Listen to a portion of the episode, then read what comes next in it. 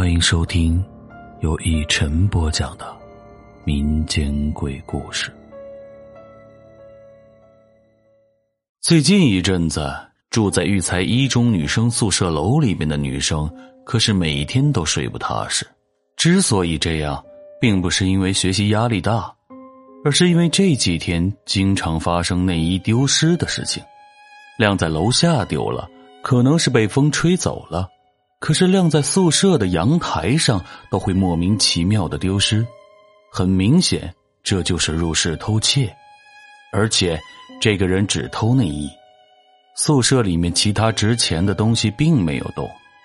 很明显，这是心理上的问题。这才是住在宿舍里面的小女生们最害怕的事儿。这件事很快就反映给了校方。校方也马上做出了回应，安抚这些同学不要担心，同时也加派了人手进行夜间巡视，发现可疑人物马上进行报告，并对这件事进行了深入的调查。学校如果出现了这样心理有问题的人，不管是谁，心里也不会踏实。鬼知道，他还会不会做出其他更加恐怖的举动来。这一举措实施之后，效果还真是立竿见影，女生宿舍楼的内衣就再也没有丢失过。就当大家觉得这个心理有问题的家伙一定是被吓跑了，不敢再回来作案的时候，丢失案件又一次发生了。这次丢失内衣的是一名叫做舒颖的女孩。舒颖刚刚转到了育才一中没多久，因为长得漂亮、为人和善，很快就被育才一中很多人熟知，不管是男生还是女生都喜欢和他亲近。没想到这样倒霉的事儿竟然发生在了舒颖的头上。看着阳台上空空的衣架，舒颖皱了皱眉头，劝说大家不要担心，自己有办法让这样的事情再也不会发生。疏影没有说这个办法是什么，大家自然也就没有详细的问，因为在多数人看来，疏影不可能有更好的办法来遏制这个心理有问题家伙的恐怖行为。话说，这个能够躲过所有人的视线，轻而易举的潜入女生宿舍的人，究竟是何方神圣？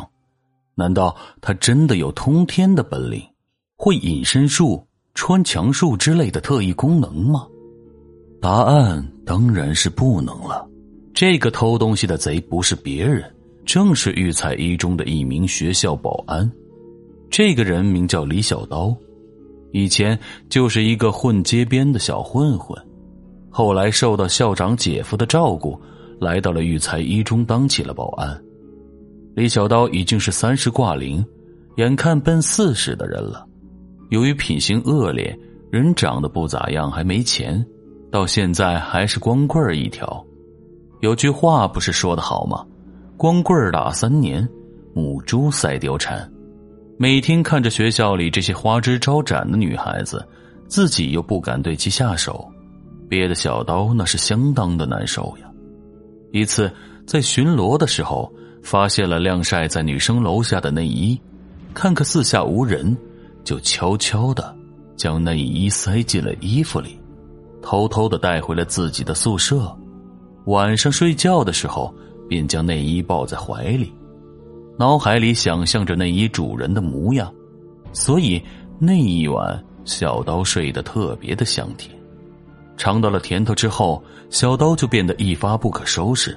又偷偷的做了几次之后，发现女生们已经吓得不敢再将衣服晾在了外面。不过，这也难不倒他。他偷偷的去宿管老师那里偷着配了几把宿舍钥匙，趁着白天大家都去上课，宿舍里没人的时候，就借着巡逻之便，便光明正大的开门去拿。这种监守自盗的案子自然是不好查。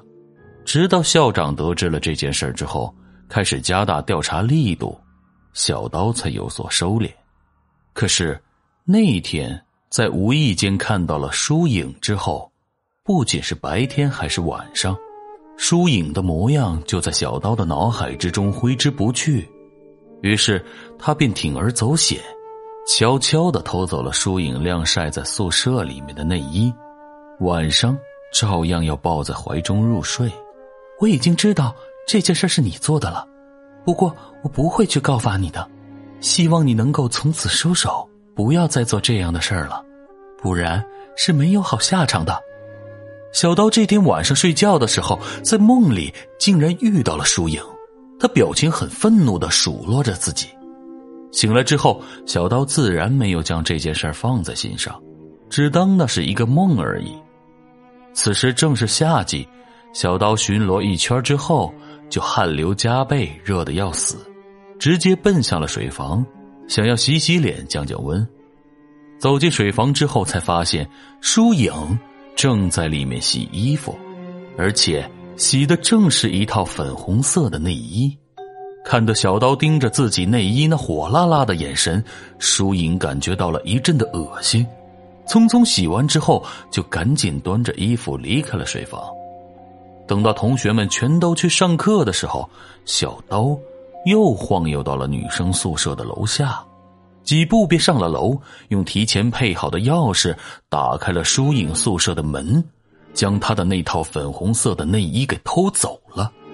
小刀将那套还有些湿漉漉的内衣抱在怀中，放在鼻子下面，不停的嗅着上面淡淡洗衣粉的味道，许久才睡着。身体传来了一阵的剧痛，让小刀从梦中惊醒。那种感觉就像是体内正被一台高压泵不断打压一样，让小刀感觉到全身撑得快要爆炸了，不停被从一股股神秘的力量将自己的身体向四面八方拉扯着。终于，伴随着“噗”的一声巨响，小刀的身体被炸开的同时，他也在那一瞬间失去了意识。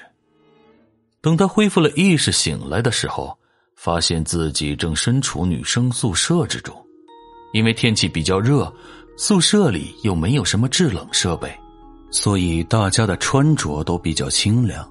舒莹也在这些女生之中，全身只穿了一套薄薄的内衣，将完美的身材暴露无遗，看得小刀睁大了眼睛，都舍不得眨一下。半晌，他才反应过来，也开始疑惑了起来。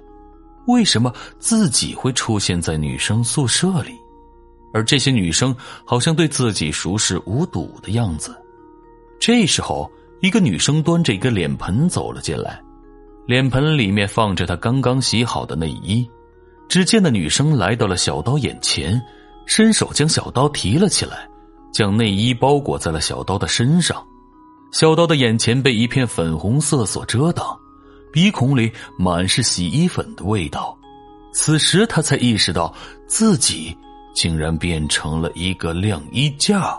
现在每天小刀都可以看着那些漂亮的女生，每天都可以和内衣为伴，但是他还是渴望能够重新变成一个人，因为渐渐的他感觉到这些内衣不管多么的好看。都只是一块破布而已，他很不理解自己当初为什么要去偷他们呢？好啦，这就是我今天为你带来的撑的故事，谢谢你的收听，我是以晨。